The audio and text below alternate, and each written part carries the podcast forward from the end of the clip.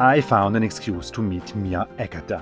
Mia Agatha ist Singer-Songwriterin und Schauspielerin. Bekannt wurde sie als Xenia in gute Zeiten, schlechte Zeiten. Mias Vielseitigkeit und ihren Mut, immer wieder neue Dinge zu probieren und vor allem Musik anders zu leben und erfahren, hat mich schon immer begeistert. Zuletzt ging sie auf Weltreise durch 27 Länder und startete ihr neues Projekt Mia, Myself and I.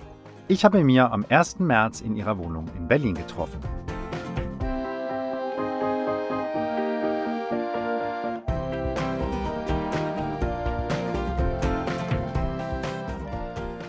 Mia, äh, vielen Dank, dass ich hier bei dir sein darf. Gerne. Du bist ein Musterkandidat für mein Podcast-Konzept, weil wir tatsächlich nur einmal richtig zusammengearbeitet haben. Das stimmt, aber ich glaube auch nur einen halben Tag. Nee, nee, das war, glaube ich, ein ganzer Tag. Vielleicht musstest du lange warten, aber es war ein ganzer Okay, Tag. Alles klar. Aber wir haben uns viel früher kennengelernt. Das stimmt. Und ich kenne dich äh, lange und so ein bisschen gut, aber nicht richtig gut. Wo haben wir uns kennengelernt? Das wäre meine erste Frage gewesen. Kannst Ich- du dich erinnern an ich- den Moment, wo wir uns zum ersten Mal gesehen haben? Voll komisch, dass mir das gerade nicht einfällt. Ich meine, das war irgendwann 2002 oder so, der Berlinale in der Schweizer Botschaft, bei so einem Botschaftsempfang. Ah, das stimmt. Ich sehe mich irgendwie da stehen mit Herrn, da war noch Botschafter Bohrer genau. und äh, mit seiner Sean Fielding und da war Richtig. irgendwie, äh, und da wart ihr gerade mit Lukas und Reto, mit denen du einen Film gemacht hattest Genau, genau. Und die haben dich mir vorgestellt. Genau. Das war auch das erste Mal, dass ich da in der Schweizer Botschaft war, genau. Da hast du aber schon in Berlin gelebt, du hast ja hier gearbeitet. Ja, genau. Das war halt dieser erste Film da in der Schweiz, den ich gemacht habe. Oh mein Gott, das ist lange her. Ja. Genau. Krass. Da waren noch andere Leute dabei irgendwie. Und An die kann ich mich nicht mehr erinnern. Das freut mich natürlich. Das war eine krasse Party in der Schweizer Botschaft. Dann das nächste, was ich mich erinnern kann, irgendwie müssen wir unsere Nummern getauscht haben, weil ungefähr ein Jahr später bin ich nach Berlin gezogen und ich hatte nichts, ich bin in eine leere Wohnung gezogen und du hast mir dein Gästesofa ausgeliehen Genau. und das war mein Bett das erst, die ersten zwei Genau. Jahre, wo ich hier gelebt habe. Das blaue Bettsofa von meiner Schwester ist dann an dich, ist dann, habe ich geerbt und ist dann an dich weitergewandert. Ja, das habe ich dann in meiner ersten Wohnung bis zum Ende war das dann erst mein Bett und dann war das mein Gästebett. Schön. Und dann habe ich es verschenkt irgendwann. Siehst du, so geht das weiter. Das wandernde Sofa Das wohl stehen mag. macht die Runde. Dann äh, kam auch schon bald der Moment, wo wir zusammen gedreht haben. War dann wieder in München. Du bist dann nach München Bin gezogen. nach München gezogen, genau, und habe da dann sechs Jahre gelebt. Und dann bin ich wieder nach Berlin gezogen. Und jetzt bin ich auch wieder hier seit irgendwie acht Jahren oder so. Aber lass uns doch mal früher anfangen. Wie, bist du? Was, hat, was hast du zuerst gemacht? Gespielt oder mus- musiziert? Also ich bin, also meine Mutter ist Gitarrenlehrerin und mein Vater und meine Mutter, die waren zusammen in einer Band. Er ist, äh, hat Schlagzeug gespielt. Das heißt, ich würde sagen, ich bin schon mit Musik einfach von ganz klein auf in Kontakt gekommen. Wir hatten auch so einen Proberaum. Da habe ich dann auch immer heimlich geübt. So heimlich? Ja, so als Kind halt so Songs nachgesungen von, äh, ich weiß auch nicht, damals Michael Jackson oder so. Das war so meine erste große Liebe. Äh, und Oh. habe mich da dann. Deine wahrscheinlich auch. Ähm, nee, meine erste große Liebe war Nena. Ah ja, echt? Absolut. Da könnte man noch was arrangieren. Ich meine, Da könnte man die noch- ist ja noch hier. Die ist noch hier, ja. Ich habe sie äh, einmal live gesehen. Da war ich elf, im Volkshaus in Zürich. Geil. Schön. Ja, genau. Also das Musik war auf jeden Fall vorher da und war meine große oder ist immer noch natürlich meine große Leidenschaft und mein Begleiter. Irgendwann ist eine Entscheidung gekommen für dich, wo du gesagt hast, das, jetzt, das will ich beruflich auch verfolgen. Also so fängt ja sowas an. Ja, genau. Ich habe Abitur gemacht und dann haben alle angefangen zu studieren und ich bin auch testweise in die Uni und habe mir das mal so ein bisschen angeguckt und dann bin ich bei der ersten Vorlesung eingeschlafen. Ich bin dann aufgewacht, dass alle so auf, dem, auf, auf das Pult geklopft haben. Ich war bei einer Psychologievorlesung und habe mir dann auch überlegt, ob ich Jura stu- studiere tatsächlich. Aber ja, das war mir nix, war mir zu langweilig in dem Moment. Und für mich war klar, da komme ich nicht drum rum, ich muss ins Show, Showbusiness. und als ich dann die Entscheidung getroffen habe, bin ich dann auch nach Deutschland gezogen, weil in der Schweiz damals gab es irgendwie nicht so wirklich alt warst du? 20 vielleicht? das ist ja schon eine Entscheidung dann, Ja. zu sagen, ja, also hast, du hast keinen Plan gehabt. Nee, ich habe keinen Plan gehabt. Ich habe mich eigentlich dafür entschieden, ich wollte in eine anerkannte Schauspielschule. Das war so mein Ziel. Habe mich aber überhaupt nicht beworben und es gibt aber nur einen Bewerbungstermin pro Jahr. Und dann bin ich aber trotzdem schon nach München gezogen. Also es war so ein bisschen zu wenig Plan dabei. Und dann habe ich mich entschieden zu überbrücken und erstmal eine private Schule zu machen. Und das war dann eine Musicalschule, weil ich dachte, Also Musik ist ja so mein Steckenpferd und Schauspielerei lerne ich noch tanzen. Da hab ich habe damals auch sehr viel getanzt, habe dann aber gemerkt, dass das nicht das Richtige für mich ist, weil in der Musik war ich schon ein bisschen zu weit, hatte ich das Gefühl, und in der Schauspielerei war ich gar nicht weit und da waren aber die Lehrer nicht gut genug für mein Gefühl. In München war das. In München, genau. Und dann habe ich mich bei der Prinzregentenschule beworben und habe aber gleichzeitig schon sehr viele so Wettbewerbe gemacht und so im Gesang. Also da gab es so, da gab es ja noch nicht irgendwie The Voice oder so. Da, mhm. da gab es so äh, eine Sendung Lastig überraschend von Rudi Carell. Ja klar, Lastig überraschend. Richtig. Und da gab es halt auch einen Musikwettbewerb und zum Beispiel bei sowas habe ich mich dann beworben. Echt? Ja. Okay. ja, und dann wurde ich auch genommen bei der Schule, also bei der Prinzregentenschule und habe aber gleichzeitig schon ein Angebot gekriegt, äh, in Berlin bei einer Soap mitzuspielen. Mhm. Das war dann so eine sehr, sehr schwierige Entscheidung für mich mich, weil das eine war halt richtig lernen, wie es geht und das andere ist halt einfach reinspringen. Und der Professor da von dieser Schule hatte mir dann geraten, weißt du was, also du machst die Schule, um dann einen Job zu kriegen und jetzt hast du schon einen. Dann habe ich mich dann nach langem, also ich habe zweimal abgesagt, was auch so irre ist irgendwie, weil ich das damals einfach nicht wollte. Ich wollte nicht Soap machen, wollte ich wollte das richtig machen. Schwere, schweres Schauspiel machen. ich wollte richtig, ja. Probleme in die Welt austragen. Genau. Und ich wollte vor allem auch nicht, ich wollte Musik machen und jetzt nicht irgendwie so ein Soapy sein, das singt und so. Also ich hatte da voll so Vorurteile vielleicht auch oder ja. so. Ich weiß noch, der Moment war halt, ich war in meiner Münchner Wohnung, die Heizung hat irgendwie immer nicht funktioniert, es war Winter. Also ich habe meinen Atem gesehen, wenn ich im Bett gelegen bin. das ist völlig irre. Hatte so meine Downjacke an und dann klingelte das Telefon und es war halt der Caster in Berlin von dieser Soap, der mich zum zweiten Mal fragt, ob ich nicht mal vorbeikommen will und Casting machen will. Und dann dachte ich so, okay, weißt du was, ich habe keine Heizung und irgendwie, das muss sich ändern. Ja, und dann habe ich es dann gemacht und dann wurde ich dann auch genommen. Und das war gute Zeiten, schlechte Zeiten? Das war gute Zeiten, schlechte Zeiten. Das war Ende der 90er irgendwie. Genau. Die Stars von gute Zeiten waren noch fast die Beatles in der Zeit, oder? Ja, ich weiß nicht, wie es heute ist, ehrlich gesagt. Ich habe keinen Fernseher, ich gucke guck das nicht, aber das war schon so. In der Menge ist natürlich heute anders. Also das ja. war gute Zeiten, glaube ich, gab es seit 93, 94 so. Ja. Die hatten, glaube ich, ein sehr schwieriges erstes Jahr und dann ist es ja abgegangen wie sonst nur was. Ich merke das auch heute noch, dass, also ich werde äh, mindestens einmal die Woche spricht mich jemand drauf an oder, oder auch neulich im Rewe, ich kenne sie von irgendwoher und dann fangen die an zu grübeln und denken, sie haben mich hier irgendwie in der Uni oder irgendwie, also sie wissen nicht genau sagen sie woher. Dir, mit ihnen bin ich aufgewachsen. Ja, genau, genau, sowas kommt dann auch. Das war so der von heute auf morgen ziemlich krasse Einschnitt, weil dann von heute auf morgen war man halt auch, also ich war dann halt auch bekannt. Mhm. In Berlin, das war, die Leute haben mich dann auf der Straße einfach auch erkannt. Mhm. Das war total seltsam für mich.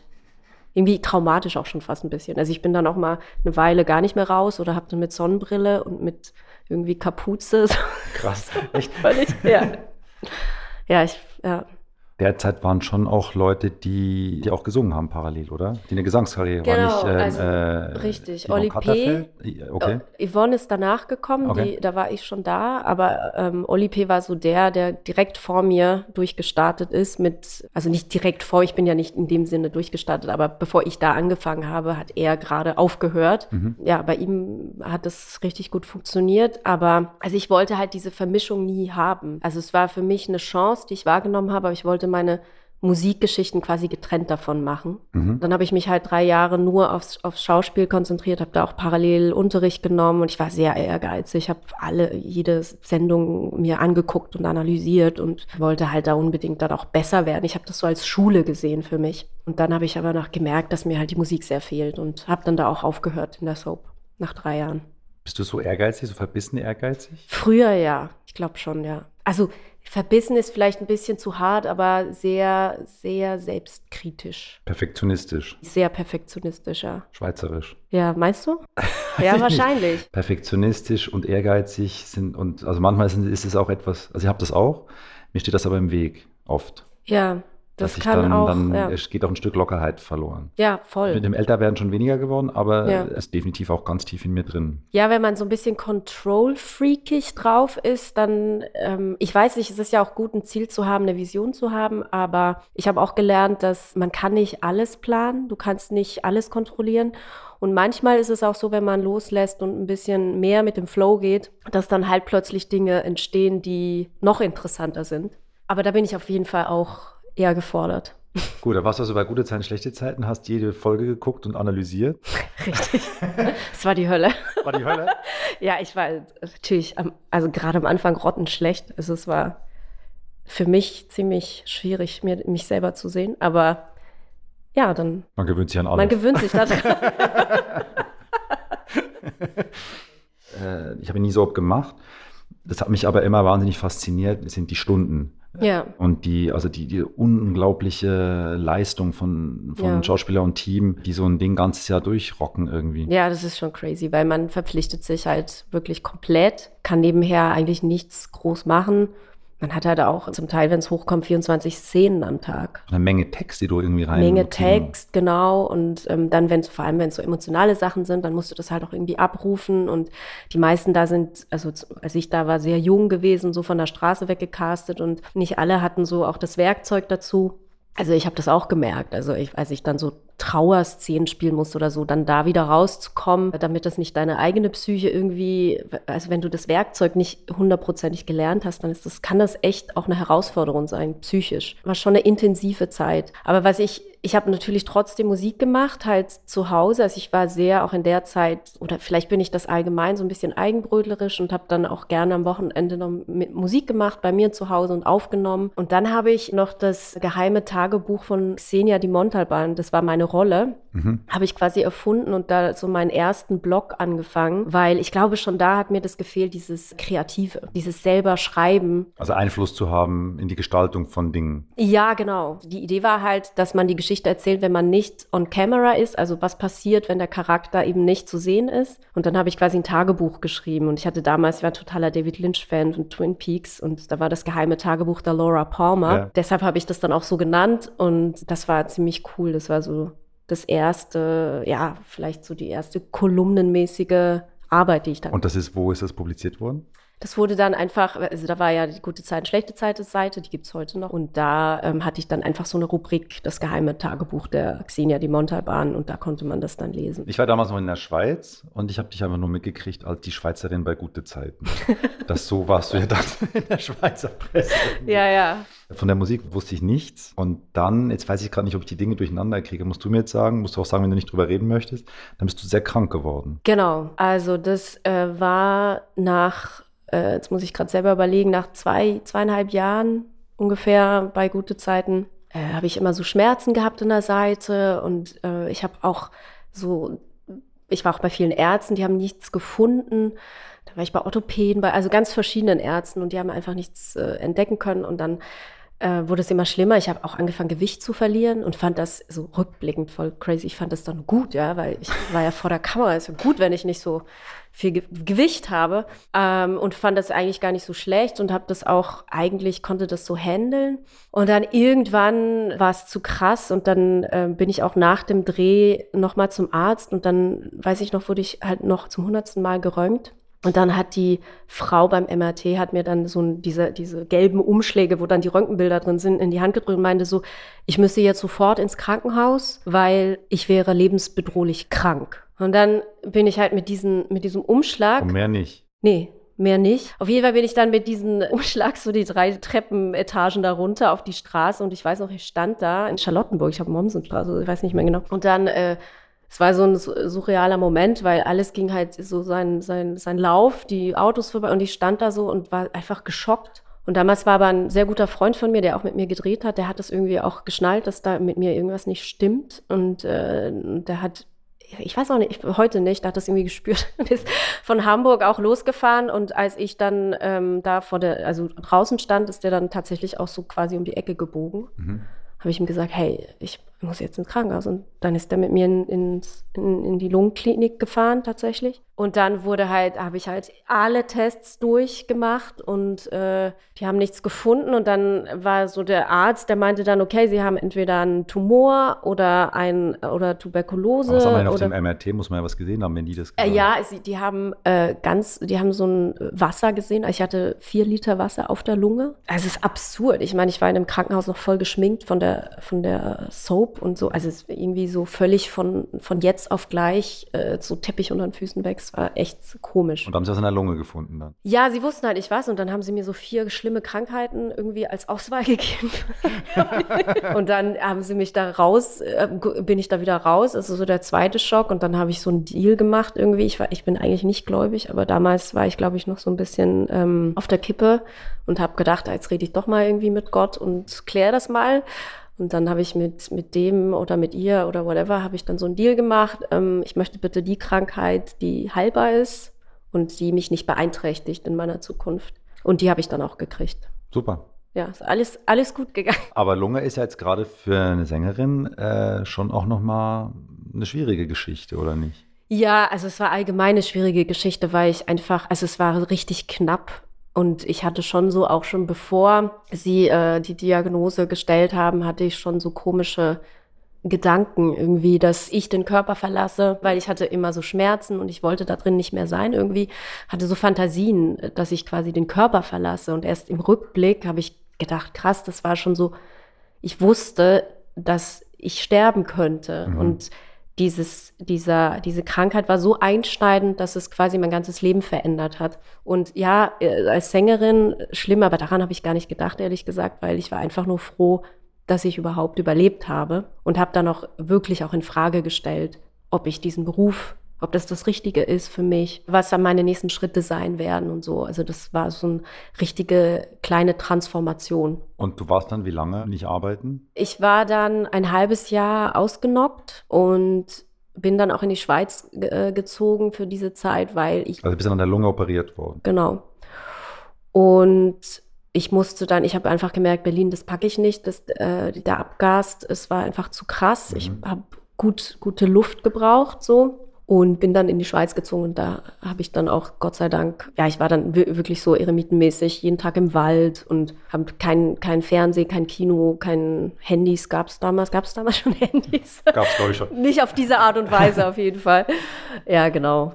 Gelesen und so, so richtige und dann auch plötzlich habe ich angefangen zu meditieren und so. Also habe mich völlig verändert in der Zeit auch. Und bist dann nochmal zurück, aber. Genau, ich bin wieder zurück. Die wollten mich da nicht rausschreiben, weil der Charakter, also diese Rolle war interessant für die Leute. Das war so eine komische Figur, die äh, überdreht war und so ein bisschen, ich will nicht sagen arrogant, aber sie war halt aus gutem Haus und war sich das gewohnt, dass man, also es war eine Prinzessin irgendwie mit ganz ausgefallenen Klamotten immer und so. Dann bin ich da nochmal eingestiegen, habe aber gemerkt nach einigen Monaten, dass ich da weg muss und habe dann gekündigt quasi. Und dann hast du parallel oder danach in der Schweiz den Kinofilm gemacht? Ich habe danach, also währenddessen ich quasi gesund geworden bin, wieder in der Schweiz, habe ich die Anfrage bekommen. Und dann habe ich, bin ich quasi ausgestiegen aus gute Zeiten und bin dann quasi, habe ich direkt den Kinofilm gemacht in der Schweiz. Der dann in der Schweiz durch die Decke ist. Ja, genau. Also das war natürlich ein mega Glück für mich. Verachtung fertig, Charlie hieß der. Genau. Eine Rekrutenschulkomödie. Ja, genau. Ja, das war für mich ein absoluter Glücks, Glücksfall, dass ich da gefragt wurde. Und gleichzeitig war das dann halt auch noch, ich habe gehört, dass die keinen Titelsong hatten für den, für den Film. Ich wusste, die wollten einen schweizerdeutschen Song und ich habe vorher aber nie auf Schweizerdeutsch irgendwas gemacht. Dann habe ich äh, einen Song, den ich auf Englisch hatte, umgeschrieben auf Schweizerdeutsch, den aufgenommen, also so ganz basic, so Gitarre und Gesang.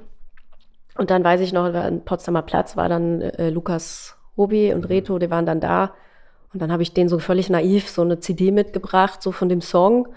Und dann haben sie, haben sie sich den Song angehört, direkt in einem Raum und meinten auch sofort, ja, machen wir. Super. Ja, auch da, weil in dem Moment war das so, ja, geil, aber wenn ich zurückblicke, wann passiert das schon mal? Also das ist wenn so. Man die Lockerheit hat. Ja. Das ja. ist, äh, glaube ich, dann. Immer Vielleicht, dann. ja. ja. Also da war Ihr. Control Freaks, wenn es um nichts geht. Ja, ja, ja, ja, wahrscheinlich. Ich hatte auch gar keine Vorstellung, äh, was ich was ich so was ich nicht wollte, sage ich mhm. mal. Also ich, ich war total offen und hatte dachte so ja klar, das ist natürlich ist das möglich und ich mache das jetzt einfach. Da war keine Plattenfirma involviert, kein kein Manager oder irgendwas, sondern also direkt und die haben das haben es dann auch tatsächlich gemacht und das war für mich halt ein Glücksfall, weil der Film so erfolgreich war, war dann auch gleich meine Musik auch präsent. Ich hatte ja mit Lukas, mit dem Produzent von dem Film, wir haben ja zusammen unseren ersten Film gemacht und da hatten wir dann auch, ich wollte ums Verrecken einen, einen eigenen Song für den Film haben und wir haben uns ja dann einen Song machen lassen, ah, ja. der thematisch auf den Film passte. Mhm. Das war dann Titelgeschichte. Titel. Genau, das ist einer der erfolgreichsten Schweizer Songs, glaube ich. Und darum, glaube ich, war Lukas schon bewusst, was es heißt, einen guten Song auch zu haben, so, äh, weil du natürlich dann im Radio immer präsent bist, ja. wenn du den zur richtigen Zeit rausbringst. Ja, ja, genau. Dein Film war natürlich wesentlich erfolgreicher als, äh, als unserer. Wo warst du mit in der Hitparade mit dem Song? Also das Album ist auf jeden Fall Gold gegangen, ähm, aber ich bin auch nie, ich glaube, ich war nie Nummer eins oder so, aber auch einfach Top 5 oder so mit allen meinen Singlen dann für das Album. Und das hat wirklich, also das hat mich halt, so wie man sagt, gebreakt mhm. in dem Moment. Und das wäre, ja, wie gesagt, das ist einfach totales Glück, aber auch so diese Naivität, sage ich mal, dieses, ähm, ich kann mich noch gut erinnern, ich habe damals meinem Drummer, meiner Band, bin ich da irgendwie an der Bar gesessen und habe ich meinem Drummer gesagt, weißt du, es wäre für mich das Schönste, wenn ich mal so in einem Film spielen könnte und dann gleichzeitig auch die Musik beisteuern könnte. Das wäre für mich das Ultimative. Und dann hatte er zu mir gesagt, ja, Dream On so ungefähr. Das, also, wieso, das klappt nie. Aber ich war damals so ähm, befreit von irgendwelchen Zweifeln oder irgendwie dachte ich, na klar geht das. Und ich sage jetzt nicht, dass das dazu geführt hat, dass es dann geht, aber man hat zumindest, man ist offen und auch irgendwie unverfroren. Also man geht dann halt auch hin und zeigt das den Leuten. Und ja, viele Geschichten gleichen sich ja da, dass du mit einem Stück Enthusiasmus genau. und ein Stück Naivität gepaart erreichst du viel mehr, als eben wenn du, sind wir wieder bei dem Thema Control Freak, also wenn du dauernd in Zweifeln bist und denkst, das ist noch nicht gut genug und ich zeige es lieber nicht, weil es könnte ja eine Ablehnung kommen. Genau. Solange ich es nicht zeige, kriege ich auch keine Ablehnung. Ja. Kommst ja nicht weiter. Ja. Ja, das, ich habe das Gefühl, ich weiß nicht, wie es bei dir ist, aber am Anfang war das bei mir gar nicht. Da hatte ich keine Probleme damit. Aber je älter ich werde, desto mehr kämpfe ich damit, dass ich äh, Ganz furchtbar. Das hängt aber, glaube ich, auch damit zusammen, weil ich habe das Gefühl, die Erwartungshaltung an mich ist auch eine andere. Ja, klar. Also äh, ich kann es schon verstehen. Man hat auch an sich selber einen anderen Qualitätsanspruch. Man weiß mehr. Man hat mehr gesehen und man will auf dem aufbauen, was man schon gemacht hat. Also dieses Befreite ist, glaube ich, eher schwierig wiederherzustellen. Aber vielleicht wäre es besser. Also diese Identifikation mit der Vergangenheit ist manchmal gar nicht so hilfreich. Aber ich meine, du bist eigentlich jetzt in deiner Geschichte an einem total spannenden Punkt. Du hast irgendwie Erfolg gehabt äh, als Schauspielerin, bist bekannt. Du hast eine Nahtoderfahrung gemacht, die dich im Prinzip die, deine Wertestruktur wahrscheinlich irgendwie neu richtig gerückt hat in einem relativ jungen Alter. Du hast dann irgendwie in der Traum mit Kinofilm und Musik in Erfüllung. Und dann? Und dann ging es nur noch bergab. wow.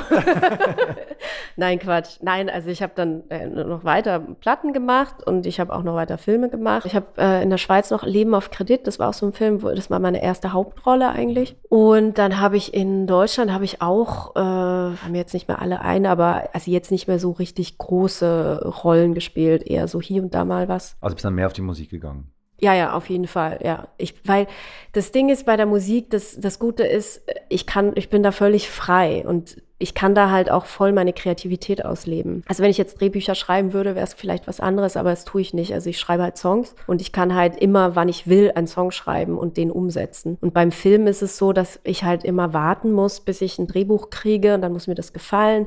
Dann muss ich irgendwie beim Casting überhaupt mal die Rolle überhaupt kriegen und dieses, dann muss ich irgendwie bei allen Castern vorbeigehen oder irgendwie. Also das, ähm, ich glaube, es war für mich nicht immer ein Selbstläufer und irgendwann hat sich das so ein bisschen, es ist so ein bisschen ausgeplätschert. Aber die Musik ist ja dann ist auch hart, oder nicht? Ja, ich denke, das ist es, glaube ich, bei der Schauspielerei genauso wie bei der Musik. Aber klar, wenn man sich jetzt die Musikindustrie ansieht, ist natürlich schon einiges gegangen und, und die Zahlen haben sich nach unten entwickelt. Also durch das, die Streaming-Dienste, jetzt mittlerweile, früher waren es ja noch die Downloads und jetzt die Streaming-Dienste. Das heißt, es kann man halt, also das Einkommen kann man irgendwie halbieren. Aber es ist halt das, was ich mache und es gibt Wege. Also ich schreibe auch für andere Künstler zum Beispiel jetzt, was viel einfacher ist. Dann kann ich einen Song schreiben und wenn der genommen wird, super, aber ich habe nichts mehr damit zu tun. Also abgeben. Ja, wow. ich gebe das ab, okay. ich gebe das jemandem und die machen dann damit was und ich habe aber insofern, ich muss nicht selber Geld investieren, um das Ding zu promoten, so wie es bei meiner eigenen Musik ist, sondern ich, es eine Dienstleistung im Endeffekt. Aber ähm, trotzdem in meinem Bereich, also ich, ich schreibe halt und jetzt halt ab und zu für andere.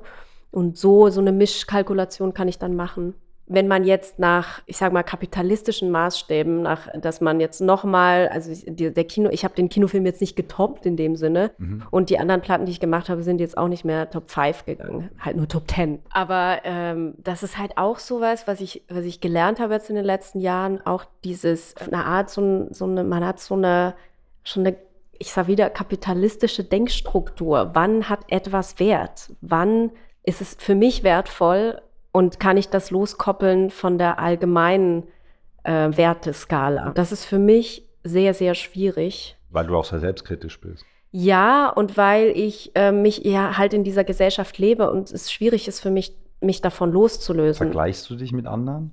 Absolut, ja, klar. Da bin ich aber sehr bewusst damit auch. Jetzt zum Beispiel mit Instagram und mit Facebook wird es ja noch schlimmer, mhm. weil du siehst dann nur Ausschnitte aus dem Leben anderer Menschen und du siehst meistens nur die Highlights. Und dann ähm, hat man so einen Eindruck, dass es bei den anderen Leuten so mega gut läuft, aber man sieht dann halt die Zeiten, wo auch andere kämpfen und mit sich hadern, die sieht man ja meistens nicht. Also es ist sehr gefährlich, dieses Vergleichen. Und man, am besten macht man es gar nicht wahrscheinlich. Also zum Beispiel in meiner letzten Platte, die ich gemacht habe auf Hochdeutsch, da hatte ich zum Beispiel einen anderen Maßstab genommen, weil das war die erste Platte, die ich völlig losgelöst von irgendwelchen Erwartungshaltungen gemacht habe, was die Industrie angeht. Also wenn die Leute gesagt haben, deine Songs sind nicht radiotauglich, dann habe ich gedacht, ja genau, okay, dann bin ich richtig. Mhm. Weil sollen sie nicht sein. Mhm. Weil dann würde ich mich nach irgendwelchen Maßstäben ähm, richten, die ich eigentlich gar nicht erfüllen will. Mhm. Ich will berühren, das ist meine, mein absolutes Ziel. Und da hilft es dann, wenn man sich halt, äh, oder mir hat es geholfen, dass ich andere Musiker mir angehört habe, Biografien gelesen habe, äh, Hast du Vorbilder? Also bei meiner letzten Platte habe ich, hab ich zum Beispiel sehr viel Johnny Cash gehört, weil der so eine aus dem Herz heraus, aus dem Bauch heraus völlig uneitel singt und äh, nicht darauf achtet, schön zu singen, sondern das ist einfach, äh, es berührt mich und das war mein absolutes Ziel und dann habe ich halt rumexperimentiert. Nicht gefallen wollen, das war so mein Ziel.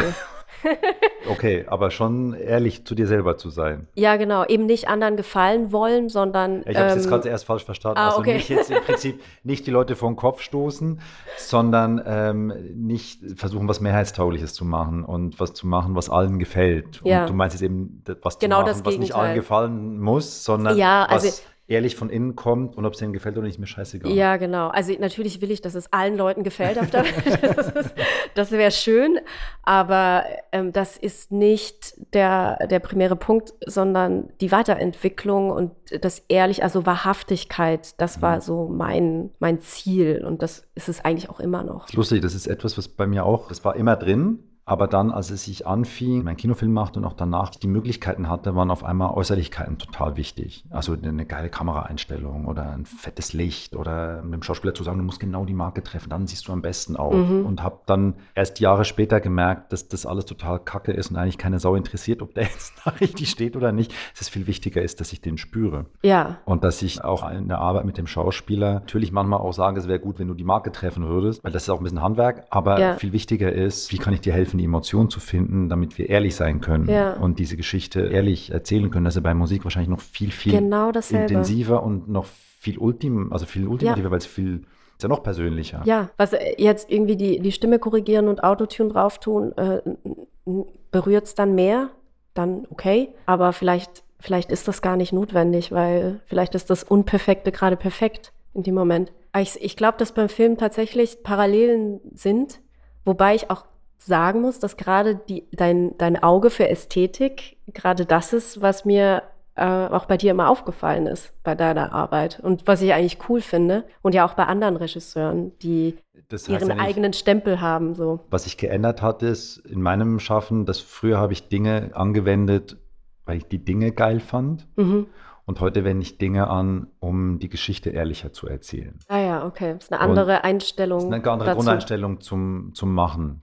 Und ich glaube, das ist aber, ich sehe das ganz oft, wenn ich jetzt so junge YouTuber sehe, die jetzt so erste Filme machen oder auch, manchmal werde ich gefragt von jungen äh, Regisseuren, die gerade anfangen oder die Regisseure werden wollen, gucke ich mir ihre Kurzfilme an. Und ich sehe in ganz vielen sehe ich mich selber wieder, weil es wahnsinnig auch um Äußerlichkeiten geht. Also, dass es schön aussieht, dass es mhm. gestylt ist. Aber ob es jetzt in dem Moment der Geschichte hilft, ist gar nicht so. Manchmal macht, das, macht man das vielleicht intuitiv. Äh, also, ich habe auch schon alte Filme von mir geguckt, wo ich dann dachte, ja, das hast du gar nicht so schlecht gemacht. Aber das äh, war nicht bewusst. Und das ist vielleicht jetzt durch die Erfahrung und durchs Älterwerden und durch Lebenserfahrung mhm. sicher auch, kann ich das viel bewusster einsetzen.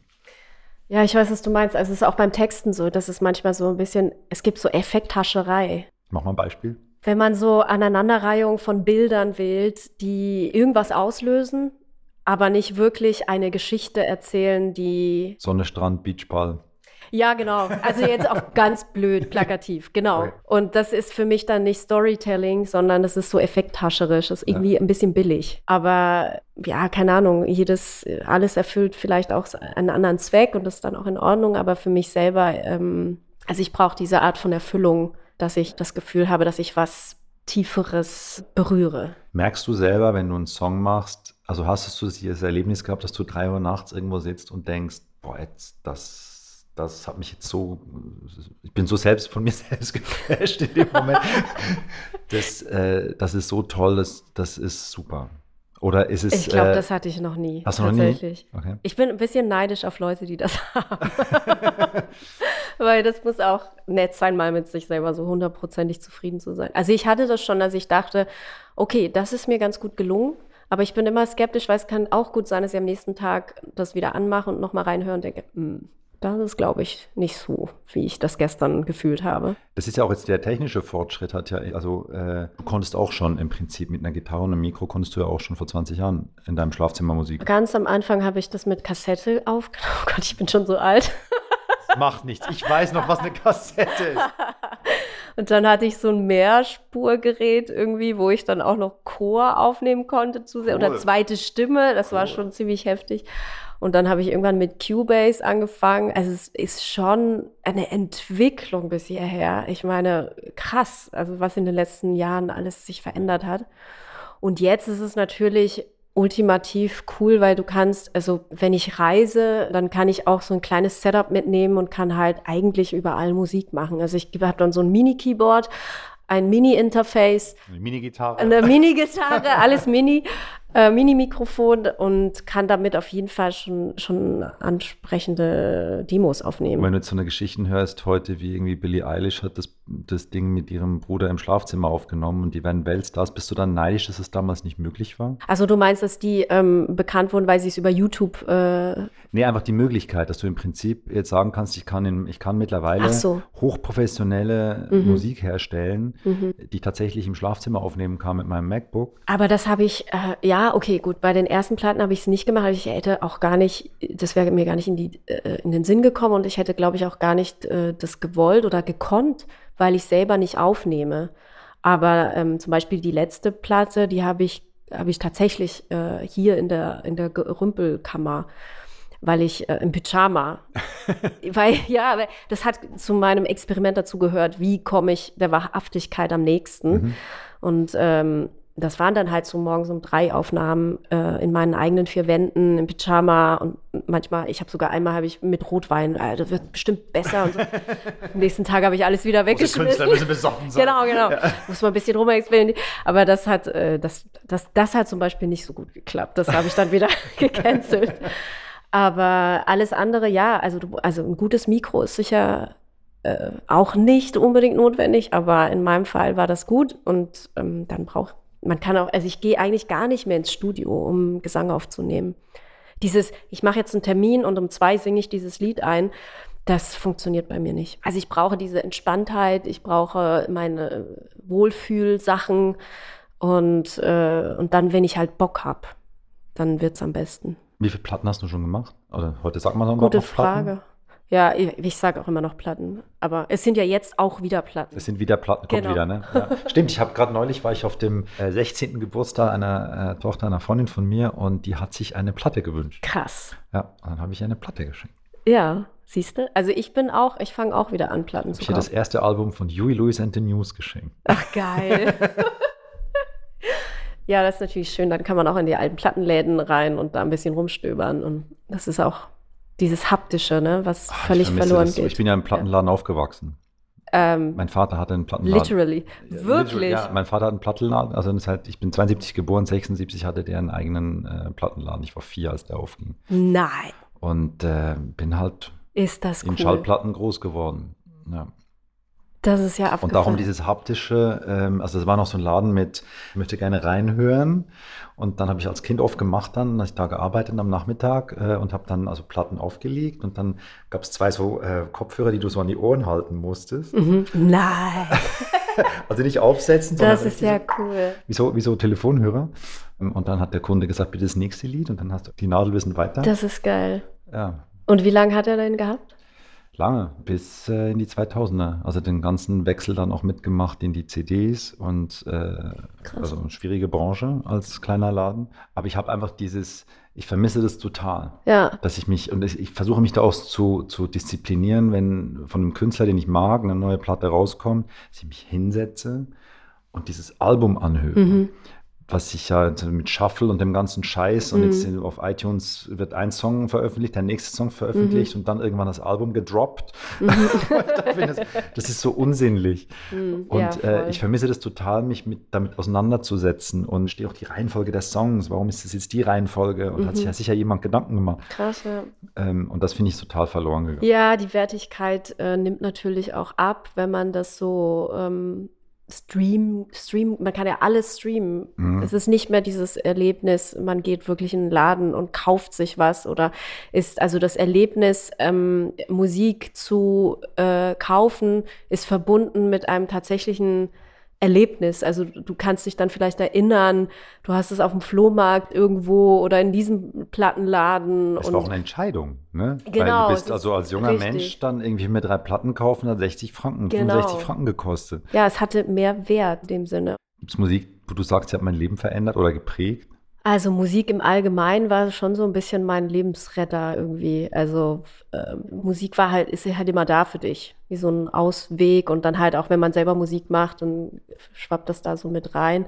Aber so lebensverändernd, es gibt immer mal wieder Songs, die, die mich textlich schon so ein bisschen aufrütteln und wo sie in dem Moment verändern sie was. Und allgemein auch die Musik, also wenn Musik angeht, irgendwo vor allem Live-Musik, dann habe ich auch immer das Gefühl, man merkt es richtig, wie es die Luft verändert. Also es verändert das Bewusstsein auf eine Art. Du wirst entweder in einen Moment geholt oder driftest vielleicht in so einer Situation in deiner Vergangenheit. Also es macht was mit dir. Und dieses Element finde ich sehr spannend. Mhm. Es kann auch echt eine Energiequelle sein oder auch ein Mittel sein, um dich in irgendeine Stimmung zu bringen. Ich lese zum Beispiel Drehbücher immer mit Musik. ah ja, Ja, also ich, ähm, was für Musik? Filmmusik. Okay. Oder auch wenn ich am Schreiben bin. Ähm, Okay. Dann gibt es, und zwar immer das Gleiche dann. Also ich Mhm. habe dann eine, da suche ich mir vorher aus. Mhm. Also wenn ich jetzt, weiß ich nicht, äh, Krimi mache, dann suche ich mir irgendeine finstere Krimi-Musik. ähm, und dann läuft die rauf ja und runter. Super, ey. Das ist dann sozusagen mein atmosphärischer Teppich, um mich auf die Geschichte einzulassen. Ich bin so ganz lang, also ich brauche ewig, um ein Drehbuch zu lesen. Mhm. Da läuft die dann auch viermal durch, die Platte. Mhm. Ähm, Das ist lustig, ähm, weil ich mache das gerade mit dem Projekt. Ich habe ja dieses Mia, Myself and I, also das ist so eine Band, ein Bandprojekt von mir und Martin, also meinem Partner. Wir waren ja äh, auf Weltreise und haben dann eben diese Band gegründet. Und was, was ich jetzt mache, also was wir jetzt machen, ist, wir äh, inspirieren uns auf ähm, aufgrund der, der Bilder. Also wir haben sehr viele Fotos geschossen und sehr viele Videoaufnahmen gemacht, aus denen machen wir auch Videos, also Mhm. Musikvideos. Und es ist quasi umgekehrt, was du jetzt gerade erzählst, dass ich mir die Landschaften ansehe und dann mache ich, mache ich quasi Musik die, um, die Musik dazu. Also wir haben die Songs in der, in, der, in der Grundauffassung schon so angefangen zu schreiben und auch so die Ideen festgehalten. Aber jetzt bei der produktionellen Umsetzung entstehen dann halt ganz andere Kompositionen, wenn du dazu diese krassen Landschaften siehst. Also es ist im Prinzip ein, ein umgekehrte, gegens- ja, ja, befruchten. Ja. Genau. Ja. Sehr spannend eigentlich, diese Musik und Bild, äh, diese ähm, Verwandtschaft. Was mir bei dir immer fasziniert hat, ist, wir haben uns immer so in Abständen gesehen und du strahlst immer. Was? Ja, und es gibt ganz wenige Menschen, die das machen. Wirklich? Ja. Das ist ja interessant. Und vielleicht kommt das daher, weil du was machst, was dir gut tut. Äh, weil du einen Weg gefunden hast. Ähm, Vielleicht liegt es an dir, Florian. vielleicht liegt das an mir. Habe ich noch gar nicht drauf gekommen. Dass ich jedes Mal, wenn ich dich sehe, strahle. Das könnte auch sein. Okay, lass es uns einfach dabei bleiben und wir gehen weiter in dem. Ja. Äh, ich weiß, also das ist interessant, dass du das sagst. Ich glaube, ich bin, ich, ich komme gern mit anderen Leuten in Kontakt und wenn es interessante Gespräche sind, dann finde ich das so beflügelnd. Aber ich habe auch echt viele Momente, wo ich nicht, äh, nicht strahle und wo ich, also ich habe auch so eine sehr melancholische Seite. Leidest du darunter? Oder inspiriert die dich? Äh, wahrscheinlich beides. Also jetzt gerade geht es mir auf jeden Fall besser als, als noch vor ein paar Jahren war, hatte ich mal eine, eine, ziemlich fiese Phase, als ich nach Berlin gezogen bin wieder und so, da habe ich quasi einen Neuanfang gemacht, nach siebenjähriger Beziehung wieder neu angefangen in einer Stadt, wo ich zwar schon mal gelebt habe, aber halt trotzdem so auf vollen Kisten irgendwie in der Wohnung sitzen und halt so totaler Neuanfang. Äh, und da hatte ich eine sehr schwierige Zeit mit Depressionen und oh, okay. äh, also das begleitet mich sowieso mein Leben lang. Aber da ist es nochmal so richtig äh, ausgebrochen. Also richtig als Krankheitsbild? Also äh, wann ist es ein Krankheitsbild? Also ich habe nicht neurologische Dysfunktionen oder so, zumindest ich habe es noch nie geprüft. Ja. Also, aber ich, ich denke nicht, sondern äh, ich neige dazu. Es ist auch zum Teil vererbbar aber hat auch was mit den Lebensumständen zu tun, glaube ich. Ähm, dass, also man hat die Veranlagung, aber wenn man dann in gewissen Lebensumständen sich befindet, dass es dann halt eher noch mal äh, schlimmer wird. Und das war halt in dem Moment so. Aber ja, es ist auf eine Art schon eine kreative Quelle natürlich. Also ich habe auch einen Song darüber geschrieben, der schwarze Fleck. Das, der handelt von Depressionen zum Beispiel. Also in dem Moment ja, es ist eine, eine Inspiration, aber ich habe auch eine melancholische Seite und ich bin aber in so Momenten nicht kreativ, nicht möglich. Ich verstehe das. Also wenn es, also in so Phasen, wo es wirklich nicht mehr geht, da kann ich natürlich auch und ich nichts so gerne, machen. Ich finde das ja so sexy, ne? diese romantische Vorstellung, ja, dass man so im, weiß nicht, im Alkohol liegt und dann auf einmal diese Idee hat und diese, diesen Film schreibt und äh, kann ich nicht. Ich finde diese Verromantisierung der Poesie ähm, finde ich problematisch. Ich finde auch, also ich verstehe komplett, was du meinst. Mhm. Ich verstehe auch, dass du das sexy nennst. das hat man so die Vorstellung von diesen Poeten und, und Schreiber, die dann. Ja, oder auch, weißt du, also gerade bei Musikern gab es auch genau. die ganzen Janis Joplin Richtig. und diese ganzen kaputten Menschen, Amy Winehouse, die irgendwie genau. so eine genau. Stimme haben, die du halt eben nur genau. haben kannst, wenn du richtig gebrochen bist. Kam bei mir nie in den Momenten. Ja, ja, ja, ich weiß, was du meinst. Und ich glaube, dass das auch, also ich, ich finde, das ist überbewertet und wird auch, ich hatte mal eine, eine Diskussion mit einem Typen, der sehr pro Drogen ist. Also nicht, dass ich das, dass ich das nicht wäre. Dass ich das nicht möchte. nicht, dass ich das nicht wäre. Kannst mir einfach nicht leisten. Nein, aber er meinte halt, ähm, wie kannst du, also als Künstler musst du ja eigentlich diese Erfahrungen machen und du musst ähm, diese grenzüberschreitenden Erfahrungen, diese bewusstseinserweiterten Erfahrungen machen. Und ich bin völlig ähm, äh, d'accord, dass das sicher gut sein kann, aber ich finde nicht, dass es notwendig ist, um einen guten Song schreiben zu können, muss ich nicht ähm, auf dem Trip sein. Ich, ich denke eher, dass die Leute, die vorher, die schon so früh verstorben sind tatsächlich, das ist eher so, dass die leider nicht noch mehr tolle Songs schreiben können. Also es ist nicht der Grund, wofür, weshalb sie so kreativ waren, sondern es ist eher der Grund, dass sie es nicht länger sein konnten. Ich glaube, dass es kann inspirieren, aber muss, es muss nicht unbedingt diese man kann auch tolle Songs schreiben, wenn man glücklich ist. Man muss nicht dieser kaputte Künstler sein. Nein, am Ende, glaube ich, geht es tatsächlich um, hast du was zu sagen? Genau, genau. Und hast du eine Lebenserfahrung? Ja, und ich genau. meine, mit äh, eben so jung in so eine Krankengeschichte reinzukommen, in so eine, in so eine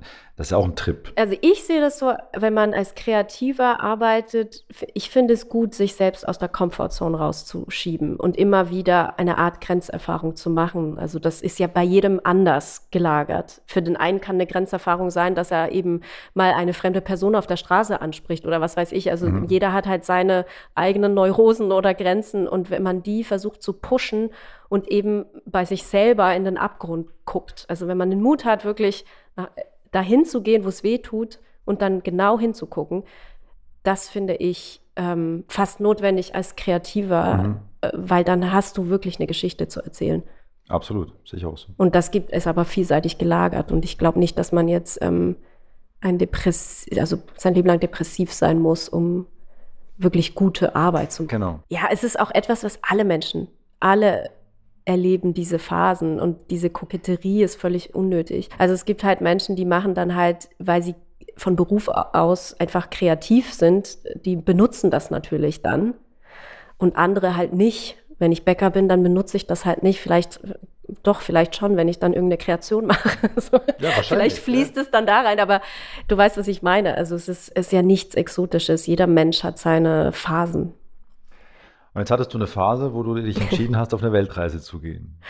Genau. Und ihr wart in Also die Reise, die habe ich schon lange, lange, lange in meinem Innern immer wieder geplant und dann habe ich äh, das immer vor mir hergeschoben und dann habe ich angefangen, war ich habe ich richtig gemerkt, wenn andere Leute gereist sind, dass ich neidisch wurde und das da war's wieder. Das hasse ich, wenn ich dann so das merke ich dann an mir selber in dem Moment und denke, boah, was bist du? Ich will nicht, was ist das? Neid, nein, das ist, geht nicht.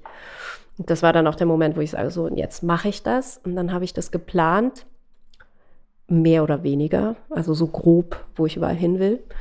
Und dann kam mein Partner mit dazu. Also der war am Anfang gar nicht geplant. Ich wollte die Reise alleine machen, weil ich war schon fünf, sechs Jahre alleine gereist die ganze Zeit, was ich super gefunden habe. Und dann wollte ich diese Reise auch alleine machen. Aber er kam dann dazu zum Glück, weil es natürlich jetzt im Nachhinein super schön war, das mit jemandem zu teilen. Und wir waren in 27 Ländern in elf Krass, Monaten, fast zwölf Monate, aber ja, genau. Bin ich neidisch im positivsten aller Sinne. Ja, super. kann, kann jeder machen. Wir haben echt nicht viel Geld ausgegeben. Wir haben nichts geplant. Also wir haben Impfungen gemacht, wir haben Visa besorgt in Ländern wie Wart China, Russland. Genau, ja, wir waren. Wirklich? Nein, mein Coronavirus. Ach so, ah ja, okay, ja, stimmt. Das wäre vielleicht jetzt gerade. Ja, gut. Ähm, ja, wir, nee, wir sind im Prinzip einmal rum.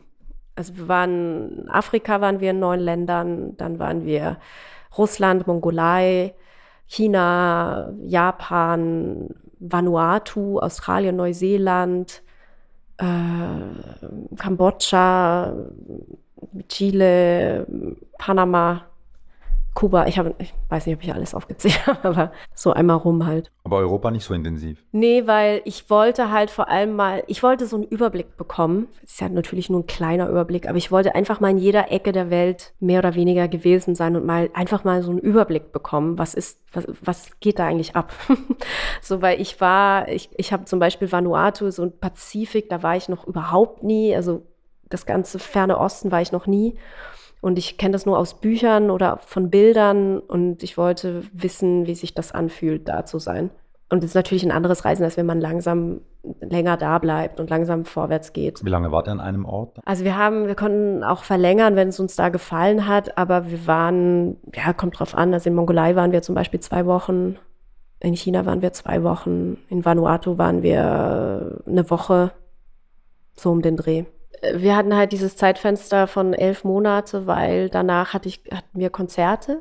Und es war ziemlich, äh, es musste ziemlich schnell gehen, weil ich war halt so, okay, ich sehe jetzt gerade die elf Monate, das geht im Kalender, jetzt oder nie. Und ich glaube, wir hatten drei Monate vorher oder zwei Monate vorher Zeit, um alles zu organisieren. Das heißt, China, Russland, das waren so die, die aufwendigsten Visa-Anträge. Und äh, bei den meisten Ländern kann man so Visa on Arrival, also wenn man am Flughafen ankommt, kann man da sich dann Visa kaufen. Ähm, und halt die Impfgeschichten, das wollte ich halt machen, bevor ich losfliege.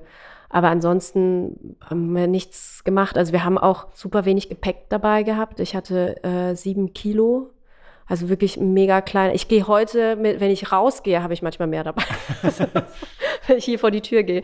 Ähm, also wir hatten wirklich, also ich hatte so eine Dreierregel, also drei Unterhosen, drei Socken, drei T-Shirts, multifunktionale Geschichten wie so ein Schal, den man dann auch über den Kopf, wenn es irgendwie heiß oder kalt oder mhm. irgendwie so, konnte man auch immer als Kleid benutzen.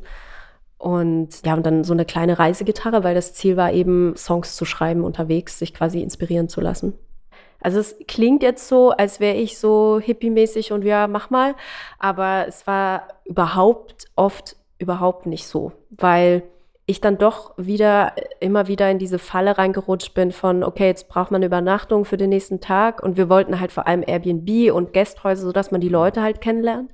Also nicht Hotels oder so. Aber dann ist man dann doch, in manchen Orten geht's halt nicht anders und dann fängt man dann an, irgendwelche ähm, Booking.com-Bewertungen zu lesen. Ich will alles perfekt haben und also das war zum Beispiel eine große Aufgabe, dass ich halt wirklich loslasse und zulasse, dass Dinge einfach passieren und dass man Vertrauen hat, dass es schon gut wird. Weil dann ist es auch meistens, also die Geschichten, die ich heute erzähle, wenn mich jemand fragt, das sind die Geschichten, die halt passiert sind, als ich es nicht planen konnte. Erzähl doch mal eine. Es sind so Kleinigkeiten wie, ähm, dass wir äh, uns total verfahren haben äh, in Namibia und irgendwie halt das nicht richtig geplant hatten und ich hatte dann irgendwie, hatten wir so ein bisschen Wasserknappheit und waren so mitten in der Wüste und, und ähm, dann haben wir uns total gestritten natürlich auch dann in dem Moment. und ich habe mich geärgert über mich selber, dass ich halt nicht das besser geplant habe und äh, dafür gesorgt habe, dass das alles äh, richtig ähm, ohne Probleme abläuft. Dann am Ende sind wir gestrandet in irgendeinem so runtergekommenen Ressort und war in, wir waren beide total schlecht drauf. Und ich weiß noch, und dann ging die Sonne schon unter und dann, dann saßen wir da so völlig äh, genervt. Und dann gucken wir so nach oben und dann passiert einfach so ein krasser Sternschnuppenregen. Kann es nicht anders beschreiben, was ich noch nie in meinem Leben gesehen habe. Also das sind einfach Sternschnuppen massenhaft über den Himmel gezogen. Und das war so, ich habe ich Tränen in den Augen gehabt, weil es mich so berührt hat. Und in dem Moment habe ich einfach auch realisiert, ja, siehst du, da bist du jetzt gelandet und das erlebst du jetzt. Das sind, ja, Super. wenn du auf Abwege kommst, wenn du Umwege machen musst, dann passieren die Geschichten oder Menschen, die man kennenlernt, die einem helfen, wenn man eben nicht äh, gut geplant hat und man in, äh, Hilfe braucht, dass man dann eben Menschen kennenlernt, die einem helfen und das äh, schafft dann so eine Verbindung, die tatsächlich hält. Hast also du noch Kontakte hab, zu den Leuten? Ja, genau, auf jeden Echt? Fall, ja. Und es ist seltsam, weil man trifft die auf dem Weg und man hat nicht so viel Zeit zusammen, aber man erlebt so intensive Geschichten, dass das eben sehr verbindend ist. Das äh, zeigt einem halt auch einfach, man kann im Leben auch ein bisschen weniger Zeit darauf verwenden, alles zu kontrollieren und zu planen und immer das Perfekte zu wollen. Es äh, wird eh gut. Hast du das Gefühl, dass sich das Leben nach der Rückkehr verändert hat? Ich hatte sehr große Probleme, mich wieder einzugewöhnen. Ich kam nicht klar mit dem Stadtleben, mit der kühlen Atmosphäre. Das war mein größtes Problem. Und ja, es hat sich in dem Sinne verändert, dass ich äh, schon weiß, was mir halt gut tut. Wie zum Beispiel ein Feuer machen einfach in die Flammen reingucken und statt Netflix halt Feuer. Flammen angucken. genau. Das zum Beispiel tut mir gut. Und das kann ich in der Stadt mit dem, du siehst meinen kleinen Balkon, da passt nicht mal eine Feuerschale. toi, toi, toi. also ich weiß, dass das äh, in, hoffentlich in naher Zukunft eine Möglichkeit ergibt, dass ich das zum Beispiel machen kann. Oder halt auch schwimmen. Ich habe nie so gewusst, dass das so, so gut ist für mich. Also ich bin jetzt nicht unbedingt so ein Schwimmer oder so. Äh, Gehe jetzt auch nicht ins Schwimmbad, aber es war halt schon auf der Reise oft so, dass wir halt in irgendwelche Seen reingesprungen sind oder halt ins Meer. Und das ist auch etwas, was, was ich vermisse regelrecht, seit ich wieder da bin.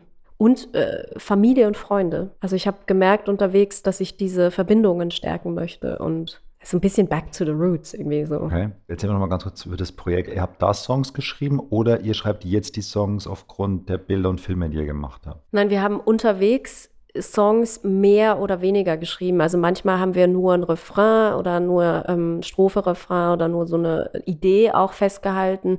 Und jetzt, wo wir zurück sind, machen wir halt ähm, Produktionen daraus. Also wir nehmen jetzt Schlagzeug auf und die Gitarren halt professionell im Studio, weil wir haben ja nur so zwei, also am Anfang nur eine kleine Reisegitarre dabei gehabt. So eine Gitarrele, die kann man auch, weil wir haben ja nie, nie irgendwie Gepäck aufgegeben. Wir nehmen, machen ja nur wir haben das immer nur als Handgepäck alles äh, mit ins, wenn wir geflogen sind, mit reingenommen.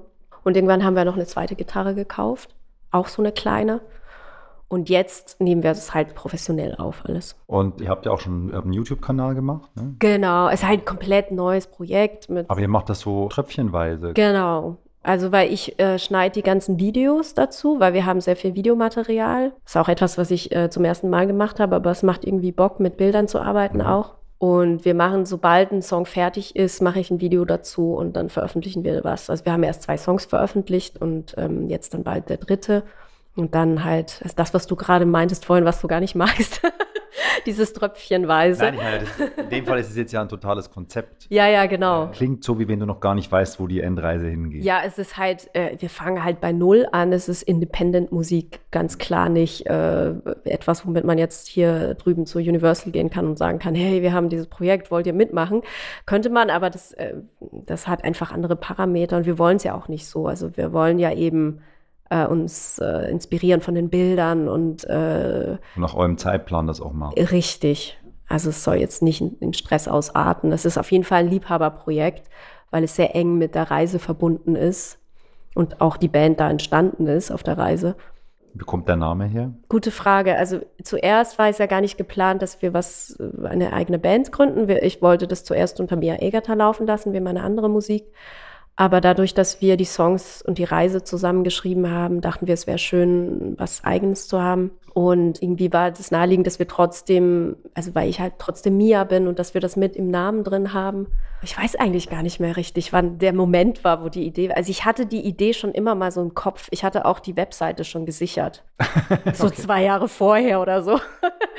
Aber wo genau, wann ich genau die Idee hatte, weiß ich gar nicht mehr so richtig. So eine Wortspielerei halt. Ja. Me, myself and I, Mia, myself and I. Schön. Also ich bin, äh, ich bin echt begeistert und habe die ersten beiden Songs, die ihr da gemacht habt und auch die Videos dazu, ich finde es echt wunderbar. Ja, echt, so als Filmemacher. Das hat mich ja, nee, wirklich, weißt du warum? Weil was es, äh, also was ihr total transportiert, was die Bilder total transportieren, äh, ist, ist ein, eine Freiheit. Und zwar, die jetzt größer ist als, ich kann mir frei entscheiden, wo ich hingehe, sondern halt einfach durch das Setting, durch auch zum Teil den Wind da und so. Ja, ja, genau. Ja. Und dann auch die beiden Songs, ich finde die wunderbar und finde es also überhaupt äh, ich glaube, du stapelst so tief. Ich glaube, die von Universal, weiß ich jetzt nicht, warum die an so einem Projekt nicht interessiert sein sollten, weil ich glaube, dass wir gerade äh, in einer total spannenden Zeit leben, wo ja gerade alle wieder nach dem Speziellen suchen und nach der eigenen Handschrift die speziellen Ansätze eben suchst, die natürlich irgendwo mehrheitstauglich sein müssen. Also ich glaube, so eine kannst jetzt nicht irgendwie, wenn du jetzt nur ins Mikro schreien würdest, dann wäre es das nicht. Aber das macht ja nicht. Ich mach, das ist alles so, also die beiden Songs, beziehungsweise so sensibel und so, äh, halt, ich glaube, Ehrlichkeit ist das, was irgendwie was, was ja. Ehrlichkeit und Freiheit, was ja auch irgendwie zusammengehört. Ja, das war ja auch auf jeden Fall das auch der, der Antrieb. Also ich weiß es nicht. Es kann schon sein, dass ich glaube, wir, sind beide oder vor allem ich bin, glaube ich, so ein bisschen, ich habe irgendwie keine Lust, shoppen zu, also wir nennen das ja shoppen, ja. wenn man so mit seiner das Musik anbieten, ja. das anbieten. Ich habe diese Anbietenummer ich habe da keine Lust drauf und dann, ich kenne halt auch die Gespräche mit diesen ganzen A&Rs. Also, also, nicht alle sind gleich, falls jetzt hier ein A&R zuhört. Aber ähm, ich bin halt nicht mehr 20 und ich habe halt schon einige Platten veröffentlicht. Und ja, vielleicht ist es auch ein bisschen, sage ich mal, der negative Aspekt, dass man dann halt auch nicht mehr so euphorisch auf die Leute zugeht und sagt, ey, hör dir das mal an, kann man da nicht mal was machen und so. Sondern wir sind da vielleicht eher so nicht vorsichtig, aber wir machen halt unser Zeugs und wir finden es super aber haben nicht so Lust, diese Gespräche zu führen mit Plattenfirmen. Ist ja auch nicht. Nö, also ich glaube, wir auch nicht. Das, das, ist das Geilste, wenn du nicht musst. Ja, genau. Und dann entsteht ja auch eben, dann sind wir wieder bei Freiheit, ja. Ehrlichkeit und dann, warum soll man sich einschränken? Ja. Ich kann mir nur vorstellen, das äh, muss überhaupt nicht passieren, aber wenn ihr das jetzt, weiß ich nicht, wie lange das Projekt noch andauert. Ja, ich hoffe noch lange, weil wir noch viel reisen müssen. Weil es heißt ja in 18 Songs um die Welt, mhm. so weiter. Und wir haben noch nicht 18 Songs und von daher muss ich quasi noch. Das hast du dich selbst, da, da, so ein bisschen hast du dann doch wieder dir selber sozusagen eine Latte gelegt. Ja, ich, also ich bin halt der Meinung, ich brauche immer so eine Mission. Mhm. Wenn ich ein Projekt mache, weil um mich selber am Ball zu halten. Ich brauche eine Deadline, ansonsten passiert gar nichts. Ah ja, Dead, ja, das, also das würde brauche, mir, glaube ich, auch helfen. Ich brauche total, ähm, ich brauche total einen Druck. Aber schiebst du deine eigenen Deadlines nicht nach vorne dann? Weil ich mach, mach leider. Nee, da bin ich dann. Ähm, hast du Zukunftspläne? Also ich finde es wichtig, dass man äh, immer so Pläne hat und eben, wie gesagt, also so Missionen hat. Und ich, ich bin schon jemand, der, wenn ich was machen möchte, dann will ich das auch umsetzen und nicht mir vorwerfen, später, dass ich etwas nicht versucht habe. Und ich bin da ziemlich am Ball irgendwie. Aber es gibt immer nur so Projekte. Ich würde jetzt nicht sagen, in zehn Jahren will ich da und da sein. Ich will eigentlich einfach noch mehr mir selbst auf den Grund gehen oder wie sagt man, mich selbst kennenlernen. Und eigentlich ist so mein ultimatives Ziel Freiheit. Also, dass ich innerlich meine Ängste komplett überwinden kann und dass ich im Endeffekt so die beste Version von mir selber bin für Ängste meine Mitmenschen. Vor was? Das ist ja bei Ängsten so, wenn man eine tot kriegt, kommt gleich die nächste irgendwie. ist das so? Ja, ich meine jetzt auch mit dem Älterwerden. Ich sehe zum Beispiel meine Eltern, die dann jetzt irgendwelche Krankheiten haben und äh, altersbedingt auch einfach nicht mehr so fit sind. Und dann kommt diese Angst im Endeffekt Menschen zu verlieren oder mit der Endlichkeit noch mal ein bisschen mehr konfrontiert zu werden, mit, der, mit dem eigenen Älterwerden, auch in der Selbstständigkeit. Wie wird das nächste Projekt aussehen? Es ist ja auch bei Selbstständigkeit immer so, du musst ja immer Jahr für Jahr gucken, wie geht's denn jetzt weiter? Du hast keine Sicherheit in dem Moment, wobei Sicherheit auch eine Illusion ist. Und also all mit diesen ganzen, auch mit den Äußerlichkeiten, was auf uns runterprasselt, mit der ganzen ähm, digitalen Revolution, mit den ganzen Möglichkeiten, mit äh, Instagram, Facebook. Also ich zum Beispiel jetzt mit, mit Handy, ich versuche jetzt mich sehr einzuschränken. Das Handy kommt bei mir nicht mehr ins Schlafzimmer, sondern ich lasse es draußen. Und also dann vergleicht man sich mit anderen Leuten und denkt, äh, erreiche ich genug? Und all diese inneren Ängste, Zweifel, da möchte ich, das möchte ich irgendwie kontrollieren können, also mir dessen bewusst werden. Und kontrollieren, da war es wieder. Ja, genau, ja. Also insofern ähm, damit umgehen können, dass es nicht mein Leben bestimmt, sondern dass ich entscheiden kann, worauf ich meinen Fokus legen möchte. Vielen Dank fürs Gespräch. Danke dir auch.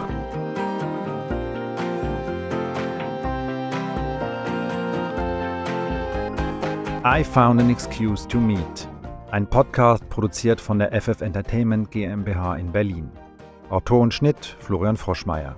Musik Marc Chanz. Presseagentur 17 durch 2 Johanna Bartsch und Zeta Asafu Ejay. Mehr Informationen auf www.froschmeier.com slash podcast. Alle Rechte vorbehalten.